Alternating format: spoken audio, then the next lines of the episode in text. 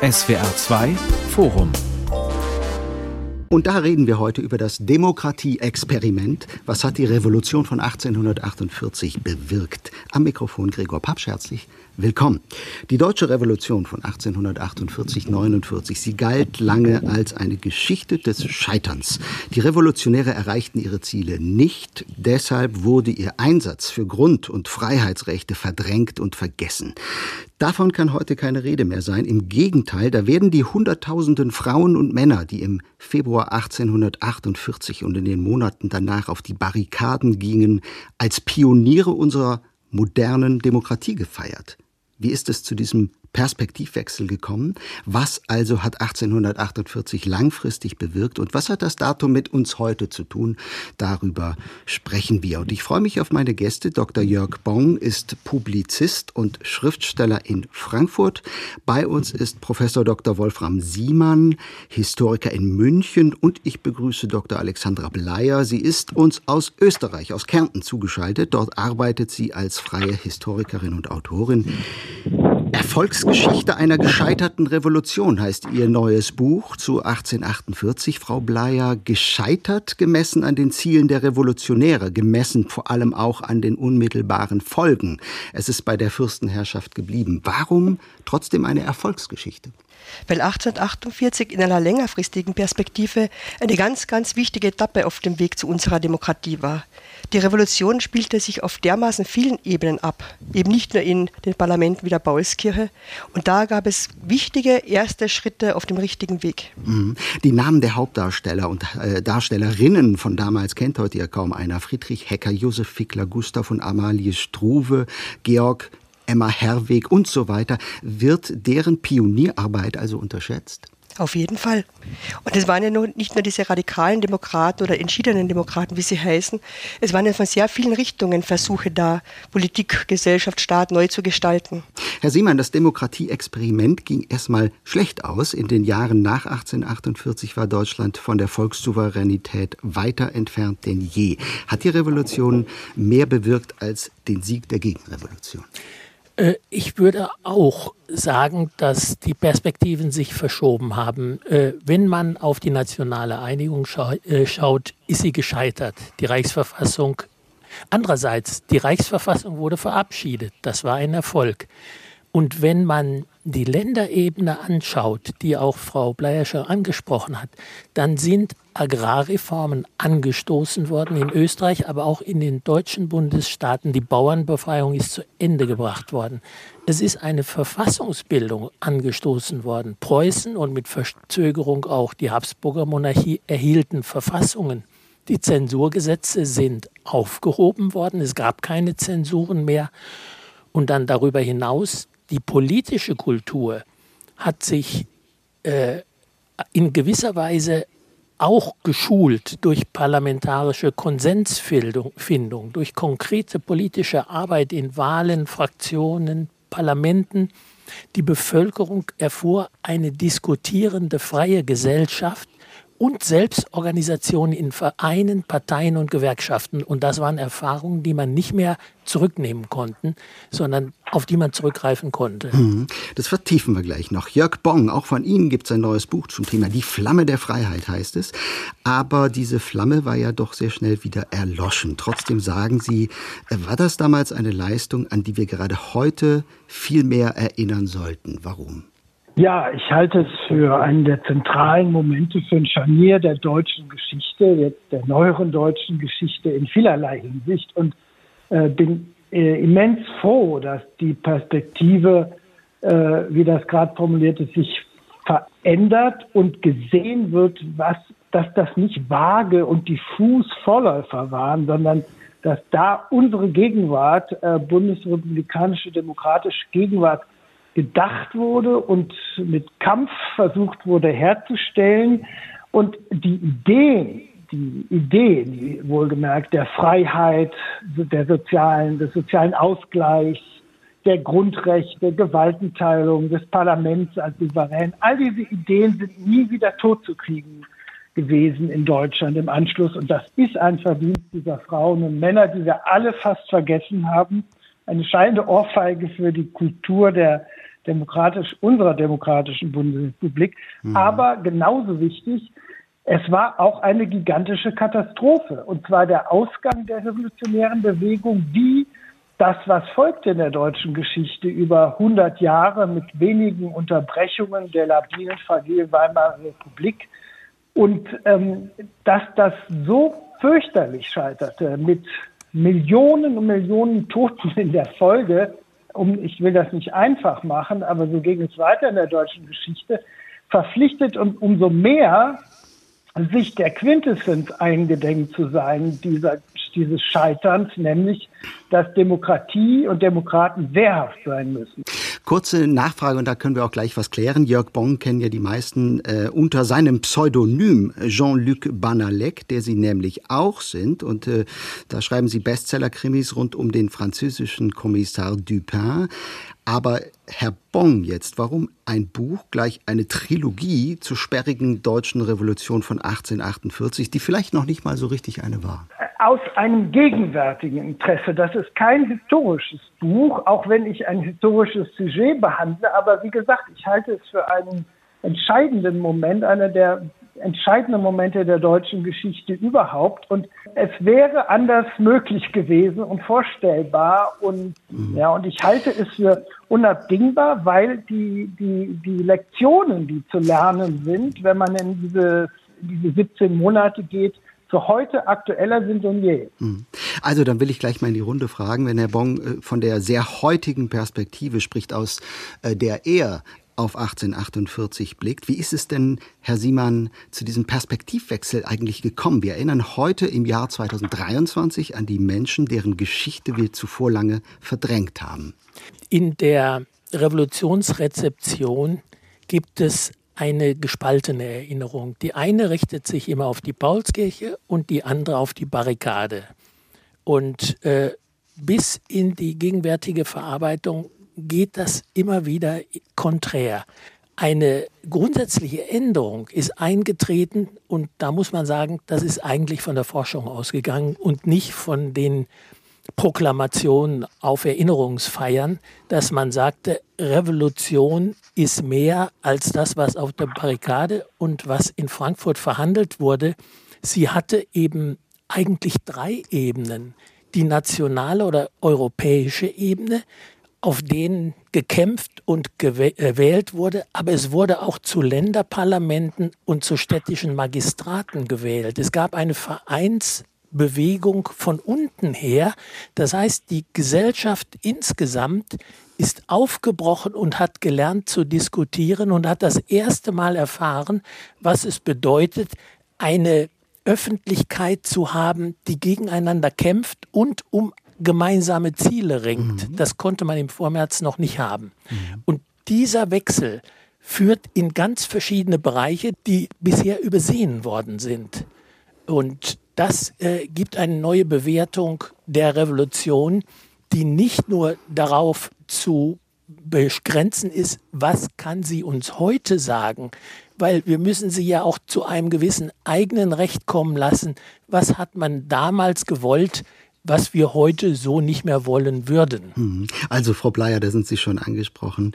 Äh, die deutsche Revolution, sie nimmt ihren Anfang am 24. Februar 1848 und zwar in Paris, in der französischen Hauptstadt. Eine marode Monarchie wird vom Hof gejagt, löst sich innerhalb von Stunden auf. König Louis Philippe flieht nach England und die Zündschnur reicht bis über den Rhein. Nur wenige Tage später ist auch in Deutschland Revolution und nicht nur hier in halb Europa wird nach Freiheit und Einigkeit gerufen. Frau Bleier, kann man das in ein paar Sätzen sagen? Was hat sich denn damals eigentlich so heftig entladen?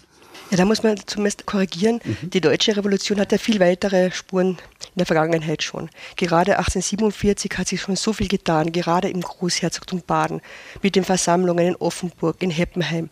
Da waren ja die ganzen Programme schon da. Mhm. Es hat auch schon Revolutionen in Italien gegeben, im Januar und im Februar.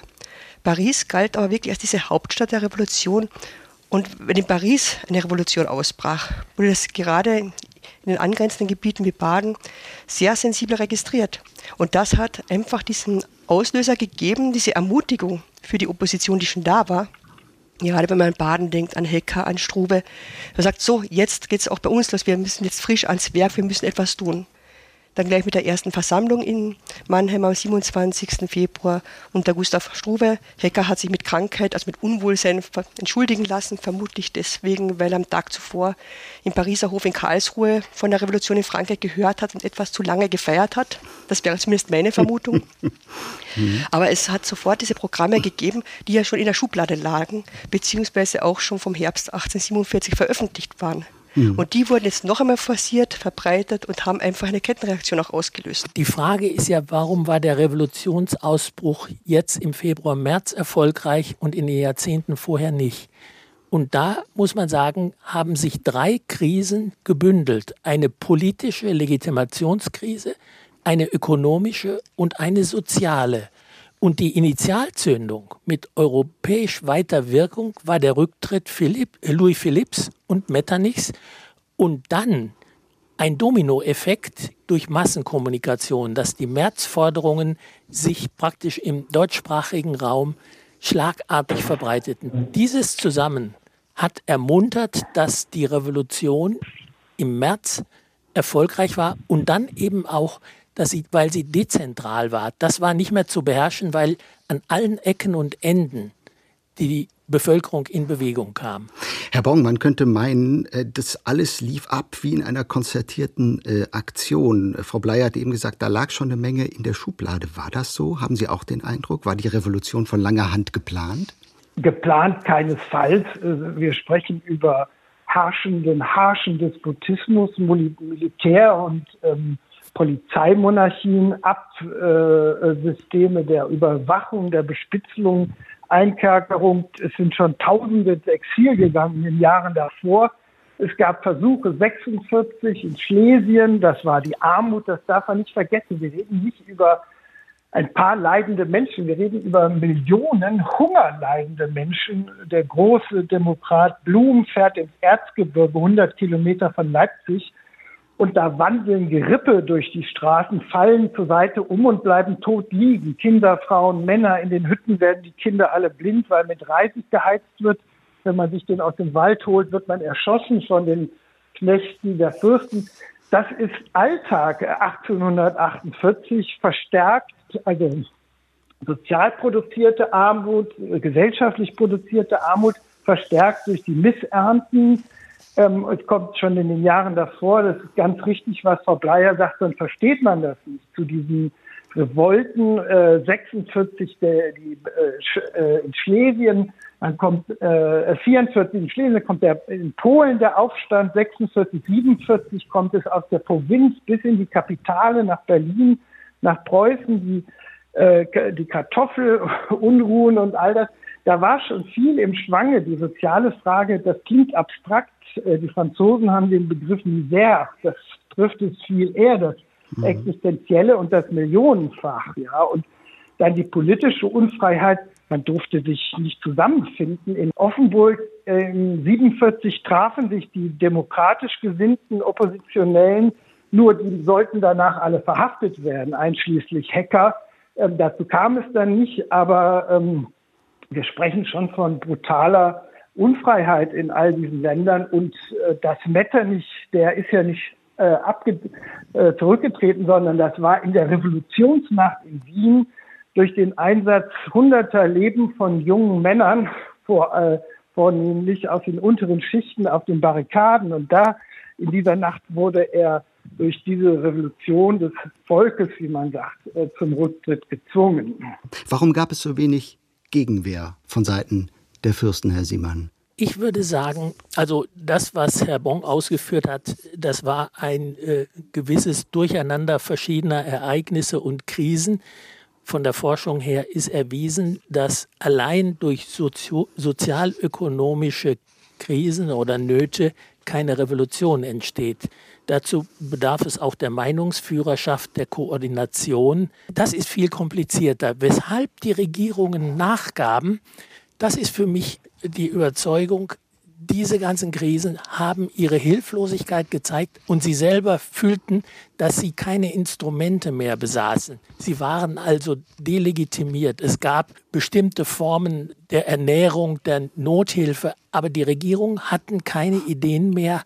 Und in dieses Vakuum hinein der Legitimation stieß dann die bürgerliche Opposition mit ihrer Versammlungstätigkeit, die keineswegs verfolgt wurde, sondern in Offenburg, in Heppenheim und an anderen Orten versammelte man sich und auch schon in den Parlamenten äußerte man Opposition. Also ich kann nur sagen, das war das Bild, mit dem ich vor 20 Jahren begonnen habe. Ja, das ist natürlich da, der Stand, nichts, der ist überholt. Das war vor 20 Jahren. Bild, was das ich da gefunden habe durch das Studium von tausenden Primärquellen zeichnet ein völlig anderes Bild als dieses akademisch-schematische. Ähm, und das, ich, ich glaube nicht mehr an diese Thesen, muss ich sagen, jetzt durch meine Lektüren dieser Zeit. Frau Bleier, vielleicht äh, ein Beispiel. Vorhin ist der Name äh, Mannheim schon gefallen. Das zeigt, wie schnell das revolutionäre Feuer um sich gegriffen hat.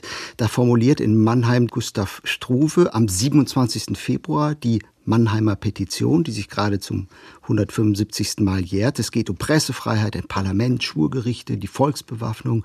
Und diese berühmt gewordenen Märzforderungen verbreiten sich dann wirklich wie im Lauffeuer. Worum ging es den Revolutionären? Was war das Ziel?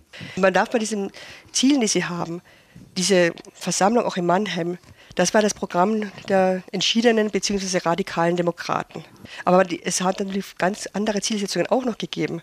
Die meisten gemäßigten Liberalen wollten ja gar keine Revolution, die wollten keinen Umsturz der politischen Ordnung, sondern sie wollten im Grunde, was sie schon im ganzen Vormärz wollten, Reformen in Zusammenarbeit mit den Fürsten, politische Mitsprache, diesen Rechts- und Verfassungsstaat mit Grund- und Freiheitsrechten es war gewissermaßen eine politische Diskussion, die erst auf Reformen aus war. Man wollte an die Bundesversammlung ein Parlament angliedern und äh, dadurch die Bundesverfassung erweitern. Und diese Diskussion entwickelte eine Eigendynamik und in die hinein stieß die Revolution, wo die Idee zur Wahl einer Nationalversammlung eine ganz neue Basis geschaffen wurde. Das ist, glaube ich, ein sehr wichtiger Punkt, äh, was Sie gerade ausführen.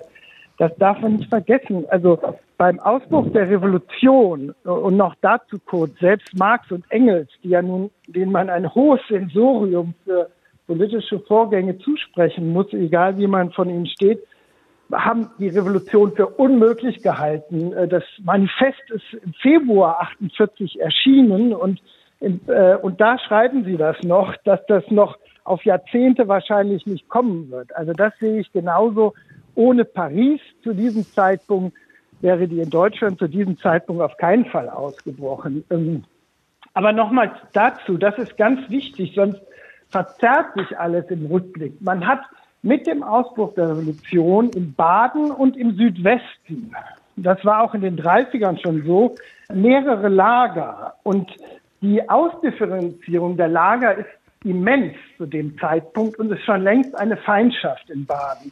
Es gibt die klassischen Liberalen und Itzstein, ein großer, integrer Mann, der all diese Ideen in sich verkörpert und eine Fraktion um sich hat.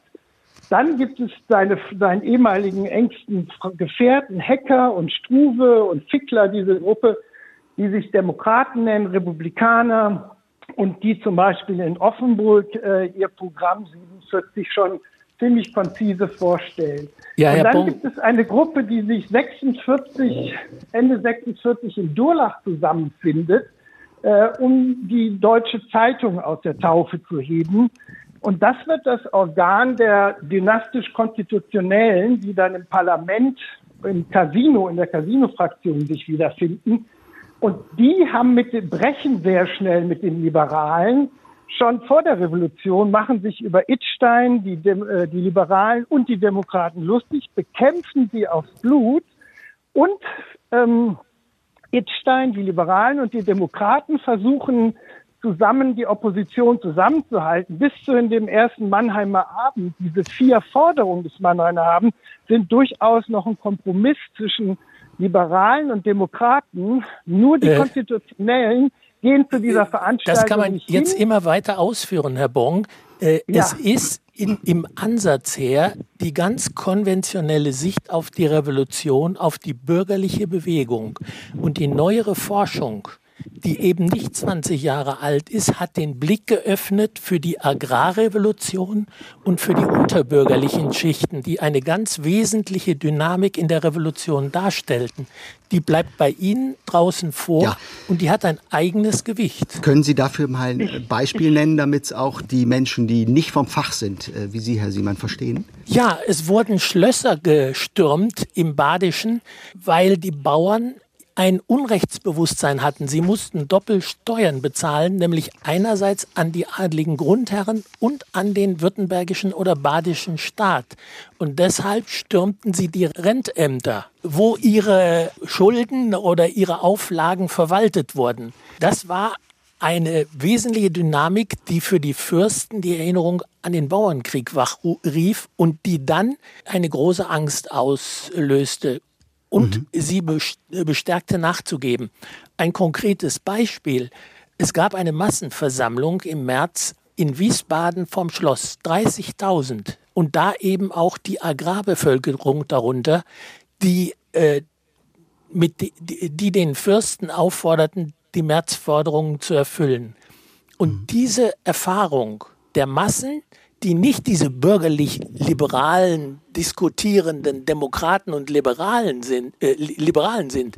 Das war das Neuartige, was überhaupt den revolutionären Schub erst auslöste. War völlig unpolitisch. Also diese Bauernunruhen, die nach der Revolution. Wieso sind 30.000 Leute vorm Schloss ja, ich, in Wiesbaden genau, das unpolitisch? Kann ich Ihnen sagen. Der Fürst, die treffen sich da, es riecht nach Revolution, dann kommt der Fürst vom Jagdurlaub läuft durch die Menge, die Menge teilt sich, die Menge wird ruhig, der Fürst geht auf den Balkon und sagt, und nun gehorchet wieder. Die Menge geht auseinander und es ist vorbei. Also das ist kein sehr politisch, da sind 30.000, eine völlig unpolitische Versammlung, aus der auch politisch überhaupt nichts erwächst, weil der Fürst mit einem Gang durch die Menge mit Säbel aber da muss man Seite, schon, aber da muss man schon das ganze Zitat bringen. Ja, darf ich kurz dazwischen gehen, weil sonst wird es ein ja. bisschen zu viel, sehr engagiertes, aber doch ein bisschen zu viel äh, durcheinander. Ich möchte Frau Bleier gerne ins Spiel zurückholen.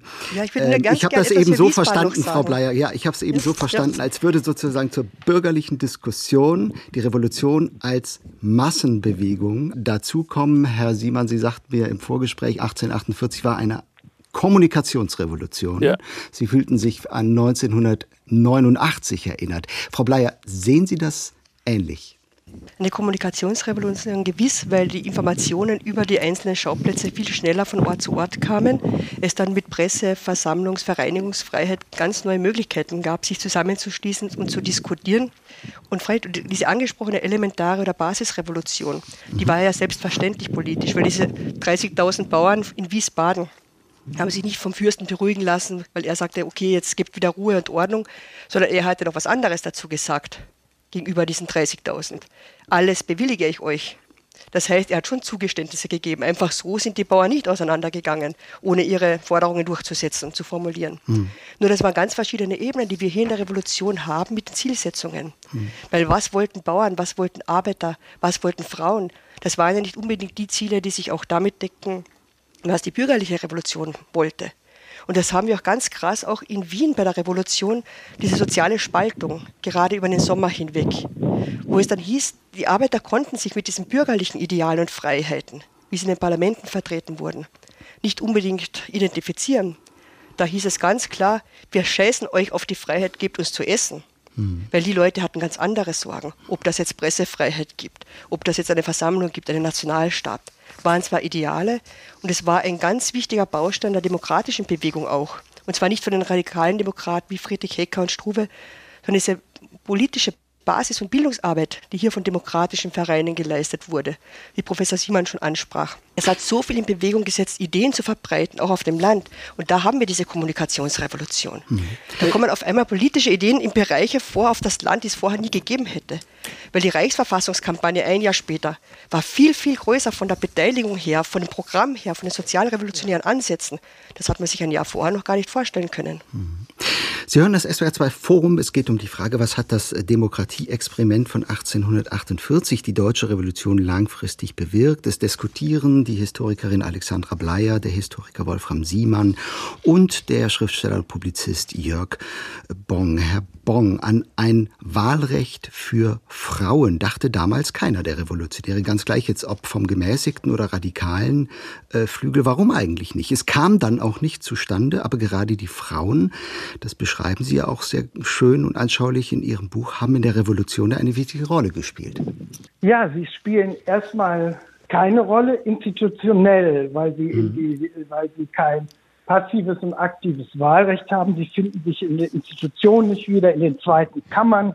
Eben gesagt wurde, das bisschen Oppositionsarbeit findet in diesen zweiten Kammern vor allem statt äh, und da sind sie nirgendwo. Äh, was erstaunlich ist, mit welcher Geschwindigkeit und mit welcher Vehemenz sie dann mit dem Ausbruch, ein paar Einzelne auch zuvor, wie Luise Aston zum Beispiel in Berlin, wie sie ähm, mit Ausbruch der Revolution sich selbst ermächtigen, anders kann man das gar nicht formulieren, und äh, politisch werden, explizite, und zwar in diversen Formen, also mit Vereinen, mit Assoziationen, mit Kundgebungen, mit Zeitungen, publizistisch äh, eine ganze Reihe. Und ich habe dann irgendwann eine Liste gehabt, die so 200 umfasste von deutschen Demokratinnen, von denen vielleicht jetzt so drei, vier wie Amalie Struve oder Emma Herweg ähm, oder Fanny Lewald noch mhm. äh, einigen etwas sagen, aber ansonsten in der Tat ganz vergessen wurden, noch mehr als die Männer, die ihr Leben riskiert haben damals. Mhm. Und das habe ich nicht verstanden, weil die doch eine ziemlich große Rolle mhm. gespielt haben. Können Sie, können Sie helfen, Frau Bleier? Warum sind die Frauen der Revolution so lange übersehen worden? Weil die Geschichte sehr lange eine Geschichte der großen Männer war mhm. und einfach diese ganzen Ebenen übersehen worden sind. Man hat sich auf die Parlamente konzentriert, auf die Paulskirche, auf die Verfassungen, aber nicht das, was sich im breiten Volk abspielt. Und das Frauenwahlrecht ist ja wohl 1848, 1849 auch in den Parlamenten aufgegriffen worden und diskutiert worden. Es haben sie nur keine Mehrheiten dafür gefunden. Mhm. Weil wenn wir uns als Beispiel den Wiener bzw. Kremsierer Reichstag ansehen, da wurde das ja wohl im Februar 1849 der Antrag gestellt, auch die Frauen zur Wahl zuzulassen, weil wenn man Demokratie in jeder Beziehung durchführen wollte, kann man ja nicht die Hälfte der Bevölkerung ausschließen. Und da hat sich aber die Mehrheit dagegen ausgesprochen, so dieser spätere liberale Minister Rudolf Brestel, der gemeint hat, okay, wenn die Frauen wählen dürfen, dann müsste man auch Kinder und Nahen das Wahlrecht geben. Genau das Argument. Also man hat sehr viele, sehr viele Vorurteile. Gesagt, ja. Genau, also das mhm. ist sehr viele Vorurteile. Und auch diese Frauen, die sich so interessiert haben für die Parlamente, die der Paulskirche auf der Damengalerie waren, die waren ja wirklich in einer Tausende. Zwickmühle. Ja, aber die waren wirklich diesen Vorwürfen ausgesetzt, die würden daheim als Hausfrauen und Mütter ihre Familie vernachlässigen. Das waren Parlamentsfliegen. Das waren alte Jungfern. Wer bitte als Frau geht ins Parlament? Das können ja nur halb Wahnsinnige sein. Dieses Problem der Politisierung, das war schon ein sehr großes. Mhm. Herr Siemann, im Verlauf des Jahres kommt es in vielen Staaten zu neuen Regierungen, neuen Verfassungen werden eingeführt. In Frankfurt formiert sich dann im Mai die erste ständige Volksversammlung in der Paulskirche. Sie soll die deutsche Einheit vorbereiten, eine Verfassung ausarbeiten. Äh, Georg Herwig, äh, einer der Radikaldemokraten, hat gespottet, im Parla, Parla, Parlament, das Reden nimmt kein End. Wie effektiv war das Paulskirchenparlament eigentlich? Äh, ich würde sagen, das ist eine auch heute noch vorzufindende Denunziation des Parlamentarismus. Wie lange hat man verhandelt? Ich habe gerechnet, die Paulskirche brauchte, um aus dem Nichts heraus eine Reichsverfassung, ein Wahlgesetz zu verabschieden, zehneinhalb Monate. Der Parlamentarische Rat von 1948-49, der ja schon auf einer Weimarer Verfassung aufsetzen konnte, brauchte neun Monate. Die Föderalismusreform unseres Deutschen Bundestages von 2009, also nur ein Aspekt der Verfassung, brauchte 28 Monate. Die Steuerreform, das Einwanderungsgesetz, die Krankenversicherung wird nicht einmal in einer Legislaturperiode als Gesetz bewältigt. Und da soll die Paulskirche viel Zeit für zehneinhalb Monate gebraucht haben. Da stimmt die Optik nicht. Mhm. Was meinen die anderen? Ja, hm, Herr Bong? Sehe ich, sehe ich sehr anders. Ähm, also Georg Herwig, das war ein lupenreiner Demokrat, wie all diese Demokraten. Lupenrein. Das, die, äh, das Attribut radikal ist historisch natürlich völlig irreführend. Da, ähm, heute heißt das radikal oder Extremist gegen die freiheitlich-demokratische äh, Ordnung sein. Und damals ja. war das das Gegenteil. Das Herwig war, ja war ein Demokrat. Radikalen, äh, Herwig war ein reiner Demokrat und hat den Parlamentarismus ja nicht sich verworfen, sondern dass das Parlament es nicht schaffte, das ist ein Punkt, äh, die Macht zu übernehmen in Deutschland. Mhm. So, und das beginnt mit der zweiten und dritten Sitzung, in dem äh, das Parlament bei diesem burschen Antrag es nicht fertig bringt, die Autorität selber zu reklamieren gegenüber dem Bund und gegenüber den Fürsten. So. Und das ist der Ansatzpunkt der Demokraten. Herwig hat ungefähr 20 Freunde im Parlament, Fröbel, Kapp, Moritz Hartmann und so weiter, die sitzen alle im Parlament. Ähm, Ruge, einer seiner engsten Freunde. Darf ich Herrn Bonk eine Frage stellen? Ja, klar. Herr Bonk, was sagen Sie zu dem Ausdruck verfassungsgebende deutsche Nationalversammlung? Ganz großartig. Ich wünschte nur, und das war ja Herwigs Kritik, dass die Verfassung, dass man von Anfang an den Status der Versammlung und damit auch ihre Entwicklung, nämlich der Verfassung geklärt hätte. Und zwar zu dem Zeitpunkt, zu dem die Fürsten wirklich noch im Schock waren, ein bisschen ohnmächtig. Hm, Frau Bleier, was, äh, wie verträgt sich das? Ein Parlament mit liberaler Mehrheit und äh, Namen wie Hecker, Struve, Herweg, den, äh, sag ich mal, Revolutionären der ersten Stunde. Der Liberale Friedrich Bassermann formuliert den Satz, lieber keine Freiheit als keine Ordnung. War dieser Zwang zum parlamentarischen Kompromiss letztlich das Todesurteil für die Revolution? Ja, die Frage ist, was die Alternative war. Die Republikaner hatten eigentlich keine Chance darauf, eine Republik zu erreichen, weder in Baden, schon gar nicht auf nationaler Ebene. Wenn man daran denkt, dass Preußen und Österreich noch nicht einmal eine Verfassung hatten. Und man muss auch ein bisschen aufpassen, dass man nicht so sehr die Sichtweise dieser radikalen Demokraten übernimmt. Mhm. Wobei ich bin überzeugter Demokrat und ich würde diese ganzen Forderungen von Struve heute sofort unterschreiben. Nur damals hat es keine Mehrheitsmeinung.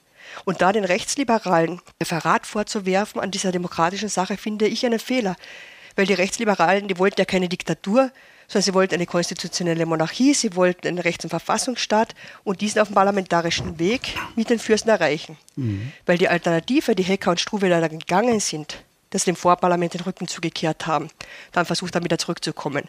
Zuerst den Hecker-Putsch oder dann auch im Herbst den Struve-Putsch, wo es wirklich geheißen hat, in seiner Forderung, in seinem Programm, auf diktatorischem Weg eine Demokratie zu erreichen, gegen die Mehrheitsmeinung mit Zwangsenteignungen, Zwangsmilitarisierung, Enteignung der Fürsten. Ich glaube nicht, dass das funktioniert hätte, mhm. weil die Fürsten hatten damals immer noch die meisten Soldaten, die Truppen, die hätten das ja sofort niedergeschlagen am ehesten hätten wir einen Bürgerkrieg gehabt, aber sicher keine stabile Republik. Mhm. Herr Bong, das ist ja im aber Grunde genommen das Gegenteil von dem, was Sie sagen. Sie sagen ja, die ja. Revolutionäre sind im Grunde genommen einmal an sich selbst gescheitert und weil sie sich haben an der Nase herumführen lassen von, der, von den Liberalen und es ihnen eben auch nicht gelungen ist, ihre Kräfte äh, zu bündeln. Was soll man jetzt daraus schließen? Ist die Revolution letztlich an der Naivität ihrer Akteure gescheitert? Ja, ich denke, das ist wirklich nicht die Liberalen gewesen. Da, das ist eine sehr honorige Fraktion mit großen Männern äh, und großen Ideen. Nein, das war diese neue Partei. Die haben nicht die Demokraten und die demokratische Idee verraten. Die haben die mit Verhaftungen, mit Exil, mit, äh, mit einem Krieg mit 40.000 Soldaten, die sie diese konstitutionell liberalen Märzregierungen nach Baden schickten und in den Südwesten, die haben sie, das war das Wort aus der deutschen Zeitung, vernichtet. Und das ist viel mehr als ein Verrat. Das war eine Vernichtung der breiten und immer breiter werdenden demokratischen Bewegungen im Baden und im Südwesten. Und zu dem Argument, die Demokratie hätte so früh noch gar nicht funktioniert. Das war damals das Argument der Konstitutionellen und der Fürsten. Also vielleicht ist das ja sogar eine tolle Idee, aber viel zu früh. En hm. parenthèse, in, in, in der Schweiz und den USA gibt es seit diesen Jahren bis heute eine kontinuierliche Demokratie. Mhm. Und das, also das ist das Argument von damals, der konstitutionellen Propaganda. Und man kann ja auch so sagen, dieser Versuch, keine Republik zu errichten, hat er denn funktioniert? Nee, und die Demokraten haben gesagt, die Revolution hat nicht funktioniert, weil wir das nicht versucht haben. Mhm. Also de facto ist die Revolution gescheitert und es folgten in der deutschen Geschichte, wissen wir alle, zuerst undemokratische Jahre und dann antidemokratische Jahre und am Ende barbarische Jahre. Also ich weiß nicht, ob das ein gutes Argument ist zu sagen, die deutsche Geschichte, wenn damals schon eine Demokratie versucht wäre, die Pläne lagen vor, extrem differenziert, dann wäre es zu Katastrophe gekommen. Die Katastrophe ist ja eingetreten ohne den demokratischen Versuch. SWR 2 Forum heute zum Thema das Demokratieexperiment. Was hat die Revolution von 1848 bewirkt? Es diskutieren der Schriftsteller und Publizist Jörg Bong, die Historikerin Alexandra Bleier und der Historiker Wolfram Siemann. Herr Bong, Sie haben die Steilvorlage im Grunde genommen schon geliefert. Wie sollen wir heute an diese Revolution von 1848 erinnern, von der Sie sinngemäß sagen, das war auch ein Stück weit eine Verratsgeschichte? Herr Siemann, heute heißt es oft, ohne 1848 kein Weimar, kein Grundgesetz, kein Europa. Sehen Sie eine Linie, eine direkte Linie von 1848 bis hin zu unserer heutigen modernen Demokratie, so wie das äh, gerade eine Ausstellung im Deutschen Historischen Museum Berlin versucht herauszuarbeiten? Also ich halte die Einbahnstraßen, die Herr Bon konstruiert, bis hin zum Ersten Weltkrieg oder 1933 von der Paulskirche als eine gescheiterte Geschichte für verhängnisvoll. Das ist eine reine Geschichtsklitterung. Ich will die Frage beantworten, 1848 hm. hat Vorbildcharakter, weil hier das erste Mal vorgeführt wurde, was Rechtsstaat auf nationaler Ebene bedeutet, was Gewaltenteilung ist, was Grundrechte bedeuten, die auch teilweise wörtlich in unsere Verfassung übernommen worden sind und letztlich auch, was es bedeutet, auseinanderstrebende, heftig kämpfende Positionen in einem parlamentarischen Kompromiss zusammenzuschließen, nämlich ein monarchisches Oberhaupt verbunden mit einem allgemeinen Wahlrecht. Jede Seite war geschmerzt durch den Vorschlag der anderen Seite, aber der Kompromiss war möglich geworden. Und letztlich ist die Revolution ja dann gescheitert an Preußen zunächst. Der König hat abgelehnt. Mhm.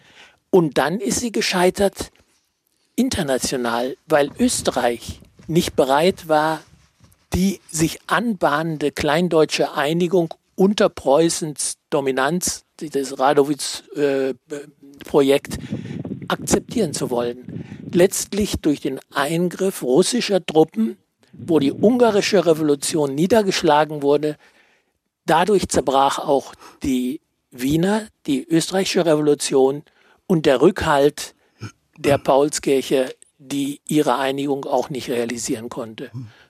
Und dann ein zweites noch, angestrebt wurde der deutsche Nationalstaat. Wir haben heute in der Bundesrepublik die nationale Einigung, aber wir müssen sehen, dass 1849 der Nationalstaat nicht realisiert wurde und von daher wissen wir nicht, wie wäre dieser Staat mit Polen, äh, Tschechen, äh, Slowenen, Italienern, Dänen denn als Staat erfolgreich gewesen.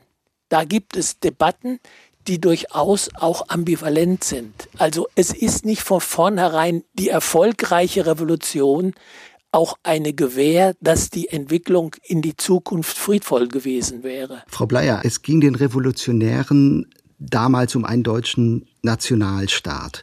Im modernen Europa, in der EU, ist die Nation ein Begriff, den viele für überholt halten. Andererseits schreiben sie, äh, Europa ist in den Revolutionsjahren zu einer Wahrnehmungseinheit, zu einem eigenen Kommunikationsraum geworden. Wie soll denn Europa an 1848 erinnern? Am besten dadurch, dass man sieht, dass Nationalismus und nationale Egoismen nicht zielführend sind.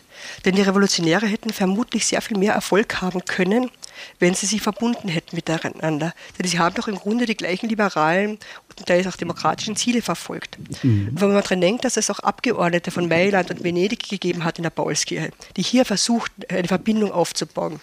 eine Zusammenarbeit und gleich schnöde abgewiesen worden sind mit dem Argument, es gibt auf keinen Fall Gebietsabtretungen, es gibt auf keinen Fall Zugeständnisse. Das war sicher das große Problem. Und ich glaube auch nicht, dass eine erfolgreiche Revolution zwingend in eine bessere Zukunft geführt hätte. Freilich, es ist alles offen, es ist alles Spekulation, kontrafaktisch, kann man nichts ausschließen. Es hätte alles ganz anders sein können. Aber was wir 1848 ja auch hatten, Nationalismus, Antisemitismus, Antisemitismus, diese Probleme, die wären ja dann auch in einer Republik nicht schlagartig verschwunden von selbst. Hm. Darüber kann man nur spekulieren. Äh, der Spiegel hat äh, unlängst äh, genau das geschrieben. Zitat 1848 die Geschichte einer verpassten Chance auf eine äh, bessere Welt. Und das ist jetzt auch meine Frage an Herrn Bong. Äh, welche Lehren ziehen Sie denn aus 1848? Bei Ihnen begegnet ein Begriff mehr wehrhafte Demokratie wagen. Was meinen Sie damit? Was doch Faktum ist, wir wissen, wie die deutsche Geschichte gelaufen ist. So, und jetzt wiederholen wir die exakt gleichen Argumente aus den Diskursen von damals. Die Demokraten sagen, ähm, es wird schlimm kommen, wenn wir die Republik nicht versuchen. Und die, äh, die Liberalen und die Konstitutionellen sagen, nein, nein, es wird schlimm kommen, wenn wir die Revolution versuchen. Wir haben sie nicht versucht, sondern diese Verein diesen Vereinbarungsweg und der ist katastrophal gescheitert. Ich verstehe nicht die Heftigkeit, mit der man jetzt diese Argumente der Konstitutionellen von Dagan und den anderen wiederholt. Natürlich weiß man nicht, wie viel Freiheit anders möglich gegangen wäre. Aber ähm, man muss doch eine Offenheit in der Geschichte behaupten können und nicht eine Determinierung des Fatalismus. Und das heißt doch, wir müssen auch rückblickend herausarbeiten, was wir für die Gegenwart herausarbeiten.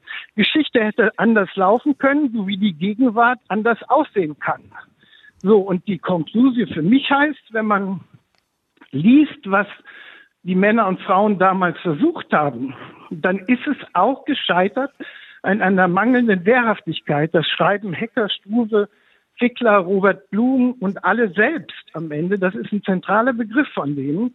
Wir hätten wehrhafter sein müssen. Und ich glaube, dass wir heute in unserer Welt, in unserer Gesellschaft, auch in Deutschland, mangelhaft sind, was die Wehrhaftigkeit unserer Demokratie anbelangt. Ja.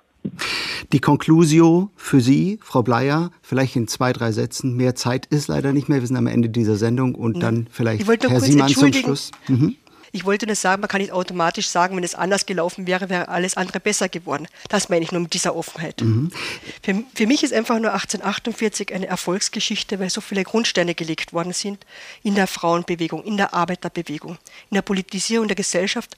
Und diese Ideen konnten, wie auch Hermann Jelinek sagte, Ideen können nicht erschossen werden. Und das ist das Wichtige. Und wir brauchen eine heutige Demokratie, die sich verteidigt, die ihrer Werte bewusst ist, wo wir wissen, woher wir kommen und dass diese Demokratie nicht selbstverständlich ist. Und da bin ich voll bei Herrn Bonge, wenn man sagt, ja, diese Werte bitte ja verteidigen. Mhm.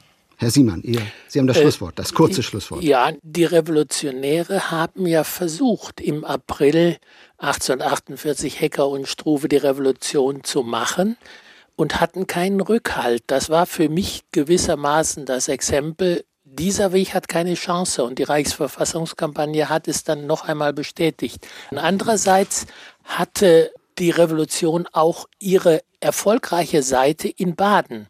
Hier wurde gezeigt, wie tatsächlich das Militär, die Beamten gewonnen werden konnten, eine verfassungsgebende Versammlung einberufen wurde und es wurde tatsächlich ein demokratischer Staat installiert.